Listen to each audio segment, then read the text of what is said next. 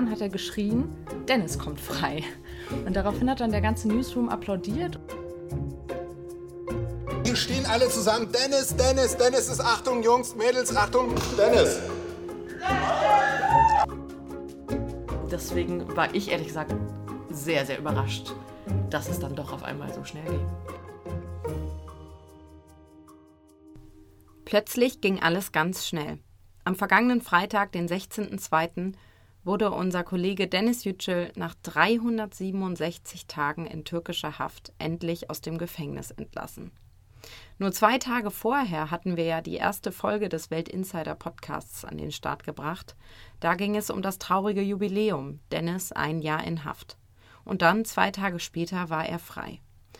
Das war wirklich ein unglaublicher, besonderer Tag hier in der Redaktion, der einfach zu schön war, um ihn Ihnen, den Hörern dieses Podcasts, nicht nach außen zu transportieren.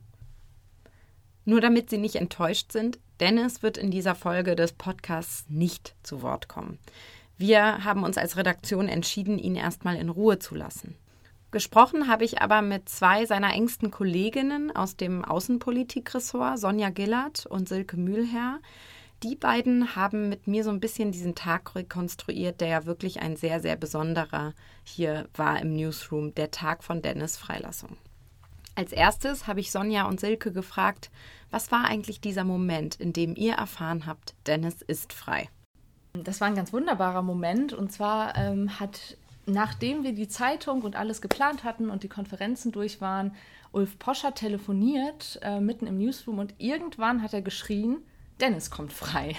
Und daraufhin hat dann der ganze Newsroom applaudiert und gejauchzt und ähm, ja, meine Kollegin Silke war überhaupt nicht da und dann hatte ich die Ehre, sie anzurufen in ihrem Büro und zu sagen, Dennis, komm frei, bitte komm doch mal in den Newsroom. Äh, wir ja. haben eine Lage. Und das war, ja. Genau, ich ähm, hatte es tatsächlich geschafft. Ich habe an dem Tag die Außenpolitikplanung angeschoben, habe wunderbare Themen ähm, in die Zeitung gebracht, ähm, das mit allen Korrespondenten abgesprochen, äh, das Redaktions-Okay eingeholt, hatte das gerade so finalisiert, es hochfeierlich an Sonja übergeben, begab mich nach oben in mein Büro und saß keine zwei Sekunden, da rief Sonja mich an und sagte, Silke, ich glaube, du solltest runterkommen.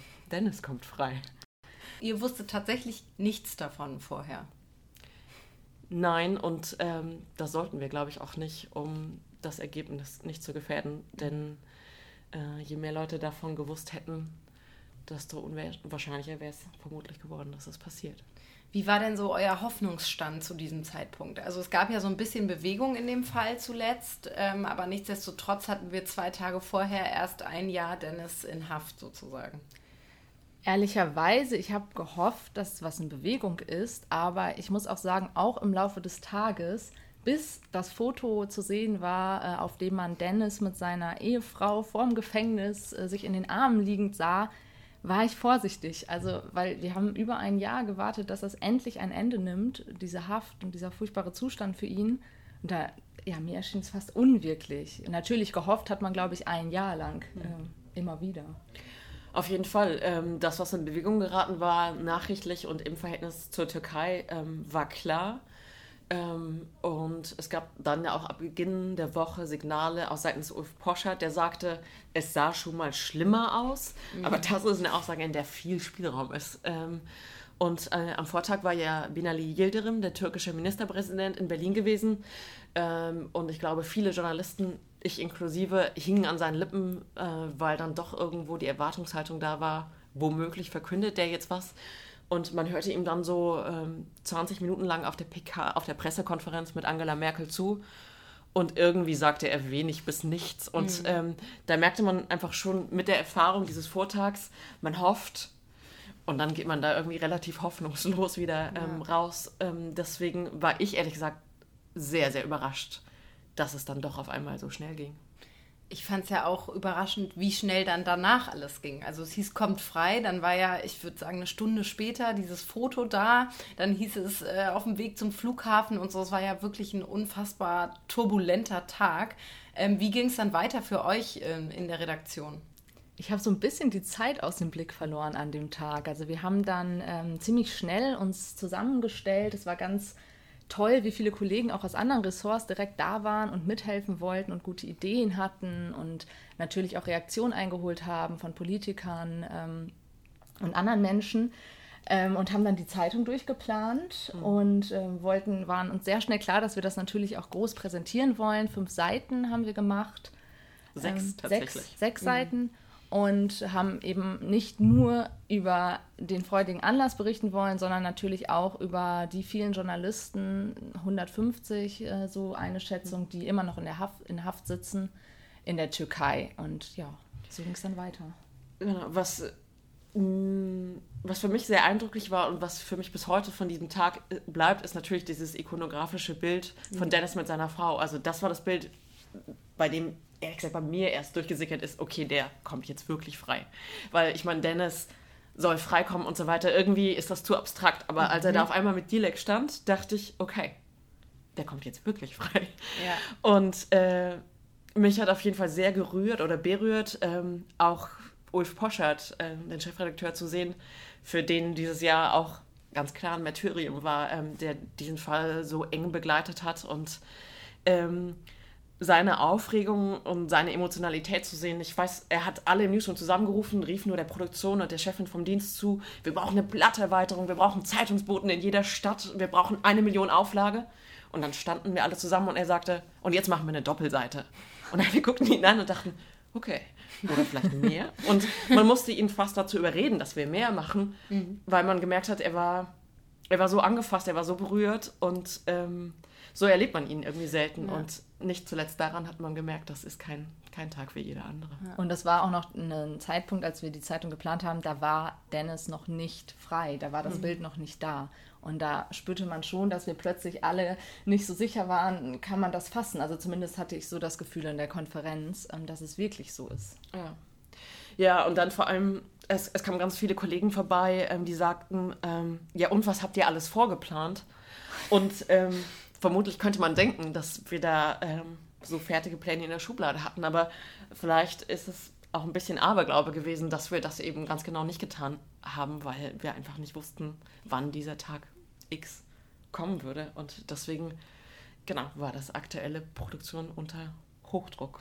Ja, und aber so sollte es, glaube ich, dann auch sein. Ja. Hinzu kam dann ja noch, dass es irgendwann hieß, gegen 14 Uhr oder so, dass äh, eine Pressekonferenz im Newsroom bei uns stattfinden wird mit dem Außenminister, mit dem Vorstandsvorsitzenden von Axel Springer und Ulf Poscher, dem Chefredakteur. Ähm, und das war dann schon, also es, es, war schon fast eine unwirkliche Situation. Wir haben wie verrückt alle zusammen versucht, diese Zeitung zu machen und dann kamen noch die ganzen anderen Journalisten, die dann diesen Statements äh, zuhörten und also es war ein überwältigender Tag. Ähm, gleichzeitig war unser Kollege Daniel Böhmer die ganze Zeit in Istanbul mhm. äh, mit anderen Kollegen, mit Dennis und man wusste auch nicht so genau. Hattet ihr denn Kontakt zu Daniel dann? Also was war so die erste, das erste, was ihr von ihm vor Ort gehört habt? Ähm, ja, witzigerweise ähm, ein Produktionshinweis, muss man letztlich sagen. Ähm, äh, auch, dass Daniel nach Istanbul geflogen ist, ähm, also ich wusste das. Ähm, aber ähm, quasi wie eng er da tatsächlich ist und äh, so weiter, die Details kannte ich nicht. Äh, das Foto von Dennis ist auf Twitter ähm, erschienen und dann hatte ich tatsächlich, ich muss ein bisschen ausholen, um das zu erklären, ja, aber ähm, mir war auf dem Bild gleich aufgefallen, dass ähm, Dennis einen Strauß Petersilie in der Hand hält. Und ich dachte, wenn mir das auffällt, fällt das auch den Lesern auf. Da sollten wir also besser ein Stück zu machen. Also machte ich mich dran, äh, weil ich wusste aus einem vorherigen Text von Dennis, dass die Petersilie die Blume äh, der Liebe zwischen Dennis und seiner Ehefrau Dilek war. Also schrieb ich diesen Text, ähm, äh, warum äh, Dilek ihrem Ehemann äh, Petersilie mitbringt äh, zur Freilassung. Und dann dauerte es ungefähr eine Dreiviertelstunde und ähm, ich bekam den ersten Anruf von Daniel, der erste direkte Kontakt, der meinte, äh, er habe einen Hinweis von Dennis und ich hörte Dennis auch im Hintergrund. Ähm, äh, gar nicht die Frau habe ihm diesen Petersilienstrauß mitgebracht, sondern andersrum. Er habe Dilek den ähm, Strauß mitgebracht ah. aus dem ah. Hofladen.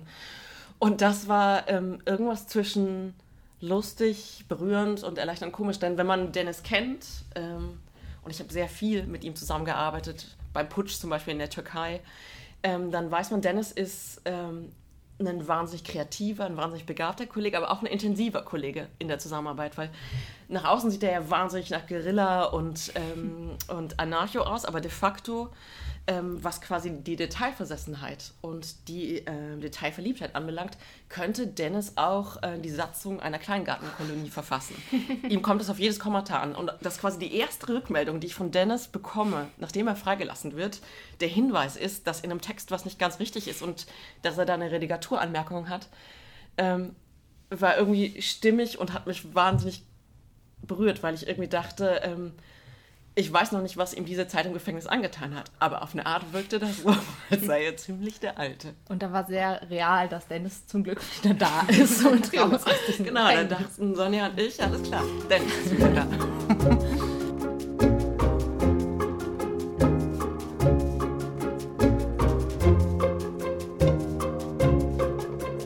Dennis, Alter, wir brauchen nicht hier, hier stehen alle zusammen. Dennis, Dennis, Dennis ist Achtung, Jungs, Mädels, Achtung, Dennis.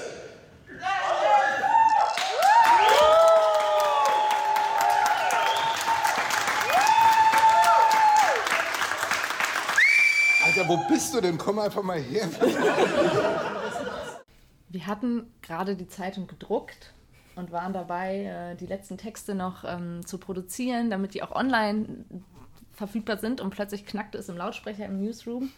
Und äh, ja, man hörte Dennis, weil äh, Ulf Foscher das Telefon daran hielt.